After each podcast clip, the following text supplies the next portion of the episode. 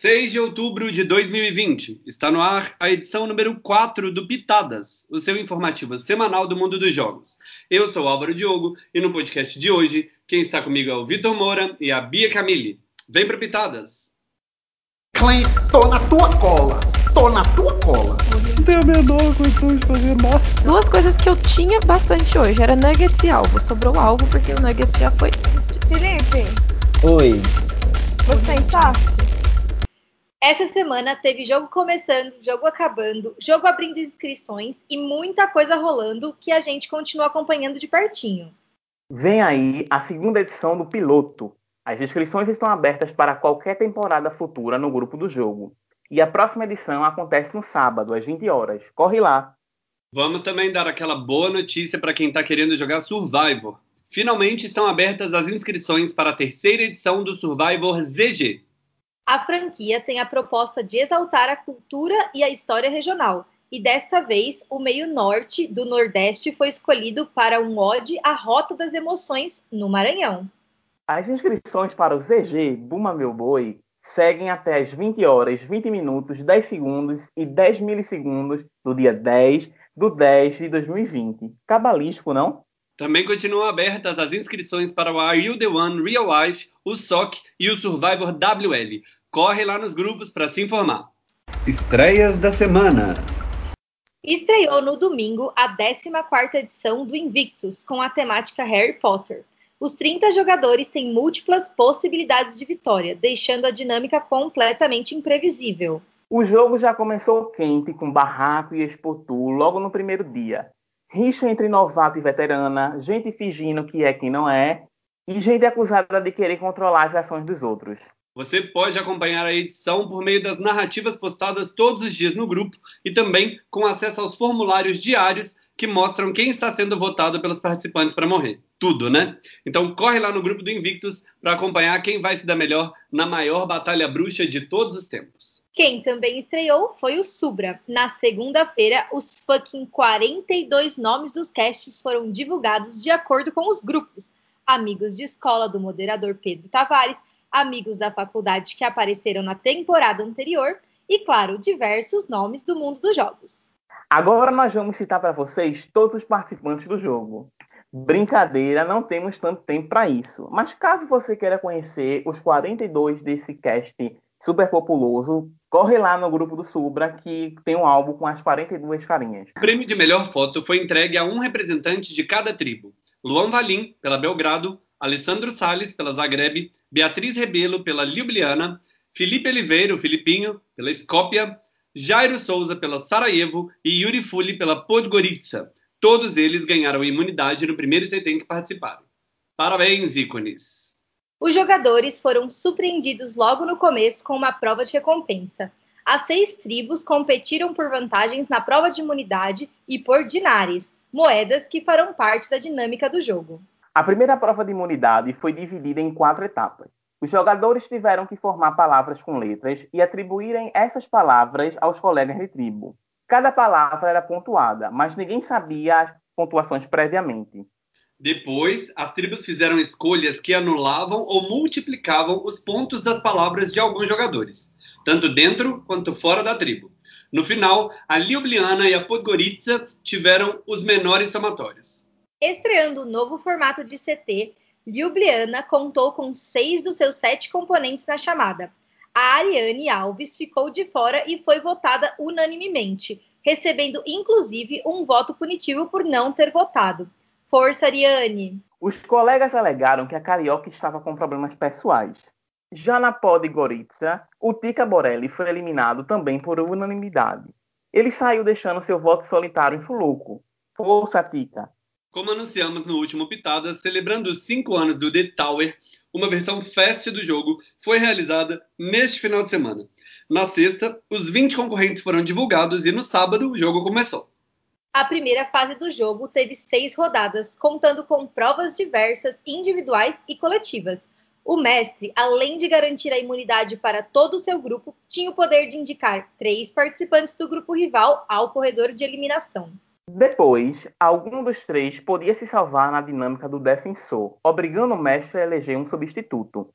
Os jogadores foram divididos em dois times, Klaus e Dominic, anfitriões das histórias distópicas que ambientam o The Tower. Os mestres da primeira fase foram, respectivamente, Matheus Euler, Lívia Gondim, Ana Beatriz e Jéssica Rain. Os eliminados dessa fase foram Luna Lama, Mael Carlos, Ricardo Souza e Brian Marques. Força, guerreiros! Depois dessa fase, houve uma swap, misturando os times originais. Caio César venceu a quinta e a sexta prova de mestre da torre, eliminando Jéssica Rain e Di Alex, fechando a formação do primeiro júri do jogo de prata. Forças e ícones! No domingo, iniciou-se a segunda rodada do jogo, adotando o formato de merge de survival. Ainda teve ídolos implantados, o que rendeu até uma votação com nove votos anulados. Os eliminados em ordem foram Pietra Parker, Camille Zupo, Wagner Jimenez, Caio César, Matheus Euler, Luísa Martins, Lali Cavalcante, Sabrina Guida e Ana Beatriz. Força, galera! Os quatro participantes que chegaram ao F4 do jogo estiveram em pelo menos uma final do The Tower regular. Seguindo o formato original do The Tower, três dos quatro finalistas enfrentaram o júri de prata. Marlon Rufato venceu a imunidade e se consagrou finalista, enquanto Cláudio Carter, Juni Coradini e Lívia Gondim enfrentaram a Sabatina, que resultou na eliminação de Carter por quatro votos contra dois em Lívia. Força Carter! E a Batalha de Aniversário, em comemoração aos cinco anos do The Tower, consagrou Júnior Coradini como vencedor, numa votação com sete votos contra dois de Marlon e um de Lívia. Fazendo assim com que Coradini tire um pouco do gosto amargo por ter ido para a final e não ter recebido nenhum voto no Tower 2, e consagrando Lívia como runner-up pela segunda vez no Tower, e Marlon consagrado runner-up no The Tower pela terceira vez. Força Lívia! Força Marlon! Jogos no ar! Na batalha de lip sync, dentro do tema Show Bad Vibes, tivemos as seguintes performances. Pelo time Freedom Fighters, Carlos Fonseca, o Kaique, dublou a música Lollipop do Mika. O Oscar Neto dublou o mashup das músicas Amor de Quê e Verdinha. Pelos Government Officials, Milo Matos dublou a música Last Dance, da Donna Summer, e Andy Azevedo dublou a música Boss Beach, da Doja Cat. Pelos Junkyard Scavengers, a Luísa Martins dublou a música High High, de Luna. Pelos Echo Wires, Jean Moody dublou a música Verão, do FP Trembale Carol. Regina Vagina dublou a música I Wanna Dance With Somebody, de Whitney Houston. Já pelo Cyber Kids, Thiago Azedo dublou a música Stronger, do Kanye West, e Thiago Lemos dublou a música Pom Pom Pom, de Chiari Pamil Pamil. O tema final é livre, tudo, né? Mas a Twitch Track by Track veio aí dizendo claramente: todos os participantes deverão gravar a mesma música, ou seja, os representantes das equipes deverão chegar a um acordo sobre qual música deverá ser gravada. E agora, o que será que vem aí? Além disso, ainda vamos ter um vídeo de encerramento no qual vão participar todas as estrelas da temporada, dublando a música 911 de Lady Gaga. A grande final vai rolar no domingo, dia 18, às 20h30. Prepare sua pipoca e corre pro grupo do BL para não perder nada. No Big Brother Interactive, Rui Miguel pegou o seu monociclo através dos labirintos direto para a liderança. Ele indicou a Natália Santos e a Daniele Valente para o bloco. Mais uma vez, o poder do veto foi vencido pelo Age Age, que manteve as suas nomeações. Pietra Parker e Jade Gomes também participaram da prova do veto. Em outra eliminação no formato de vídeo, tivemos uma votação empatada entre Natália e Daniele. O líder Rui desempatou em Daniele, que se tornou a primeira membro do júri. Força, Daniele! Na prova Circo Pipoca, José Neto se consagrou líder, nomeando Rui e Jade para o bloco. Pietra usou em si um poder de imunidade, não podendo ser nomeada. Rui se tornou detentor do veto, quebrando a tradição dos circos no último veto, não sendo o líder o vencedor e tirou a si mesmo do bloco.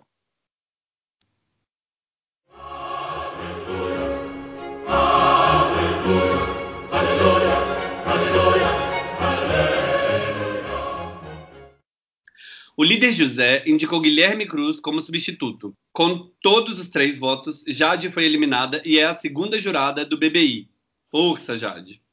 As entrevistas de Genalva Alves com os eliminados Vinícius Ricardo e Diego Hag já estão disponíveis no grupo. Corre lá para ver. Já no Big Brother Ultimate, depois de ganhar o seu primeiro HOH, Rodrigo Jorge indicou Ana Carolina e Roberta Ferreira para o bloco.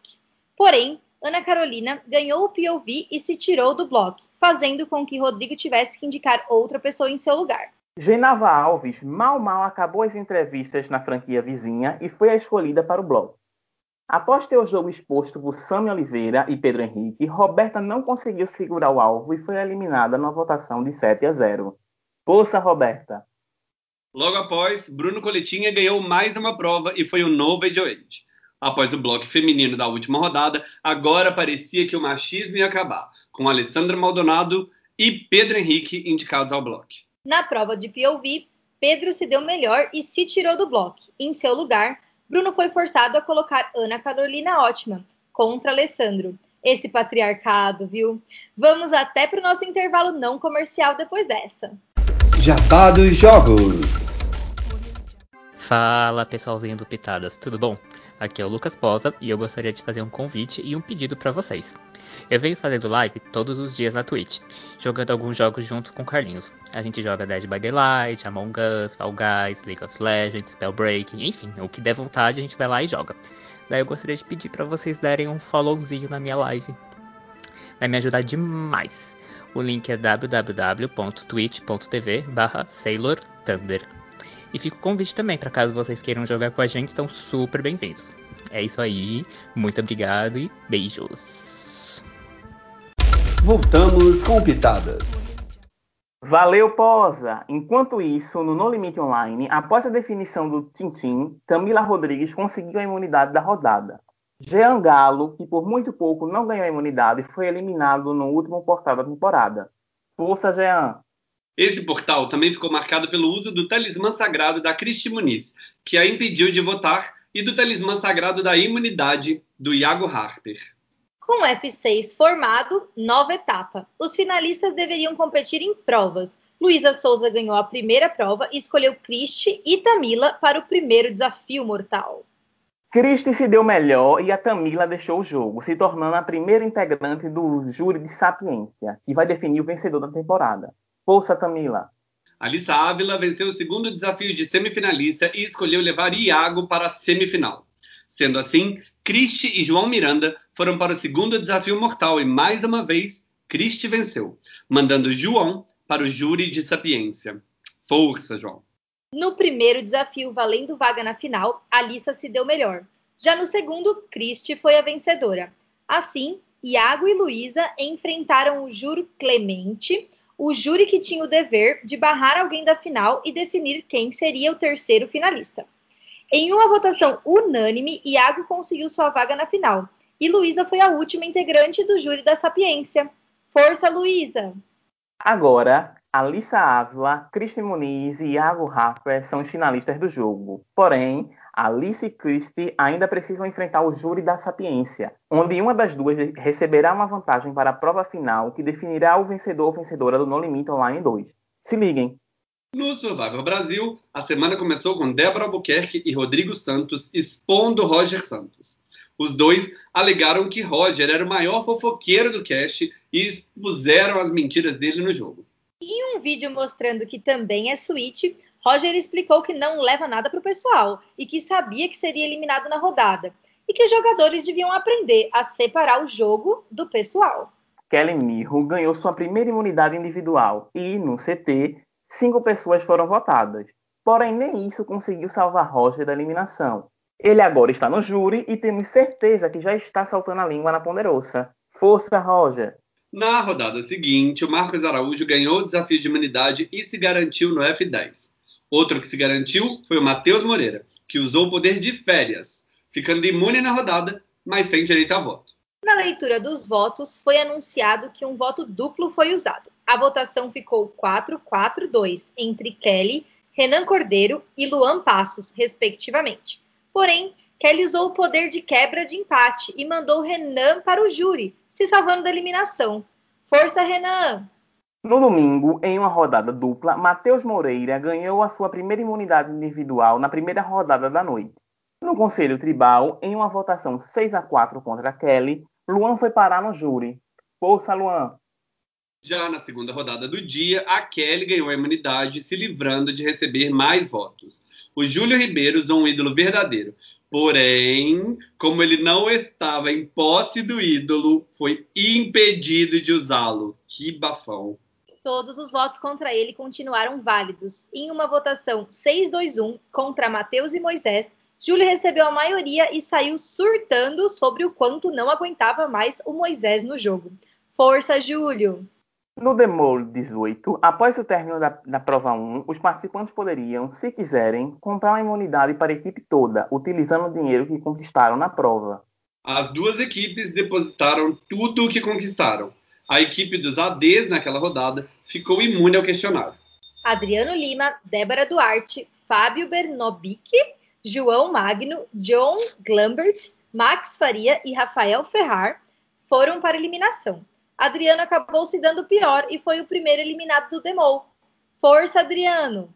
No saldo atualizado após a etapa 1, o agente duplo estava na frente do grupo. A etapa 2 começou com a twist do brinde, formando novas equipes. Na twist do dinheiro, o grupo todo optou por dividir igualmente os valores entre todos. Na prova da etapa 2, o grupo levou a melhor sobre o AD. Na twist do cofrinho, o grupo havia combinado que a equipe que tivesse menos dinheiro não depositaria nada, e a equipe que tivesse mais dinheiro depositaria o valor da equipe perdedora somado de 1. Um. O que eles não esperavam era que ocorreria um empate de valores entre as duas equipes, gerando um grande dilema entre todos. Solução: ninguém depositaria nada ou todos depositariam valores combinados para forçar o empate e irem todos para a eliminação, com ninguém imune. E foi isso que acabou acontecendo. Na eliminação, Mariana Barbosa estava penalizada com menos um no questionário, o que foi fatal para sua permanência. Ela se tornou a segunda eliminada do jogo. Força Mariana! A etapa se encerra com o grupo abrindo vantagem sobre o AD. Acabou! Acabou!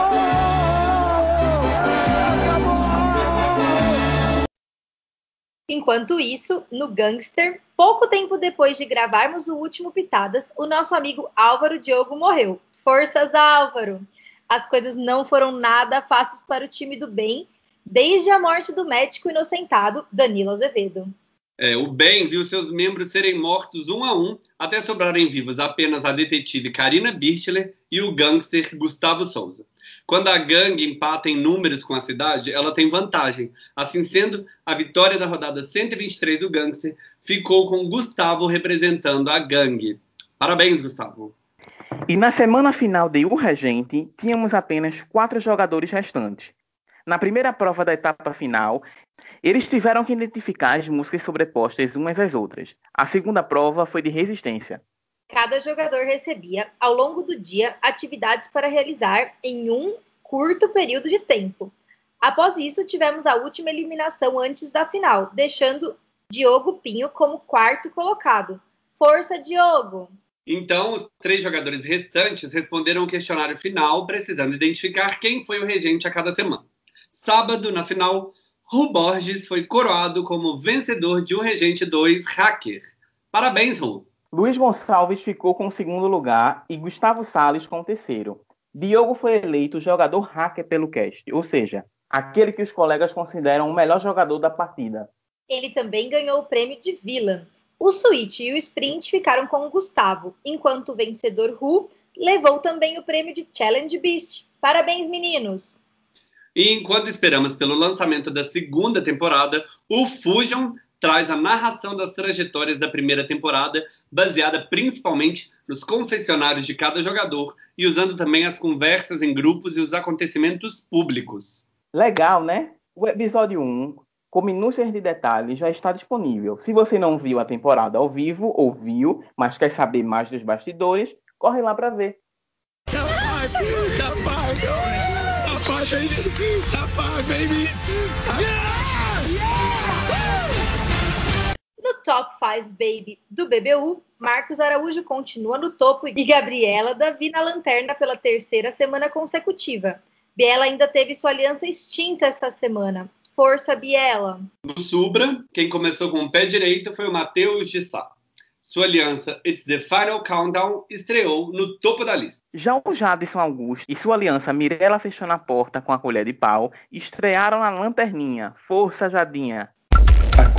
Aconteceu no TPM. Na tarde do dia 2 de outubro, Matheus Hudson propôs uma discussão sobre as pré-relações nos jogos e como isso reflete na jogabilidade. Ele citou experiências pessoais de que já desgastou uma amizade por conta do jogo devido à pressão psicológica. Nos comentários, as opiniões pareciam divididas. Alguns relataram que pré-relações podem ser úteis no início do jogo pela possibilidade de abrir novos caminhos. No outro lado da moeda, outros apontaram pré-relações no jogo como algo mais prejudicial do que benéfico, uma vez que a relação pode ser vista como uma ameaça, resultando em eliminação de pelo menos uma das partes. Alguns moderadores de jogos contribuíram para o debate e as opiniões também foram mistas. Alguns acreditam que cada jogo é um jogo e que não seria justo impedir alguém de jogar por conta disso, principalmente pela enorme teia de relações presentes no mundo dos jogos, tornando difícil peneirar, preferindo assim arriscar. Já outros citaram que tendem a tentar ao máximo evitar pré-relações sólidas na hora de formar um cast. E você, o que pensa sobre isso? Procure o post no grupo e contribua com o debate. Com isso, chegamos ao fim de mais uma edição do Pitadas, o seu informativo semanal do mundo dos jogos. Até a semana que vem. Tchau, tchau. Tchau!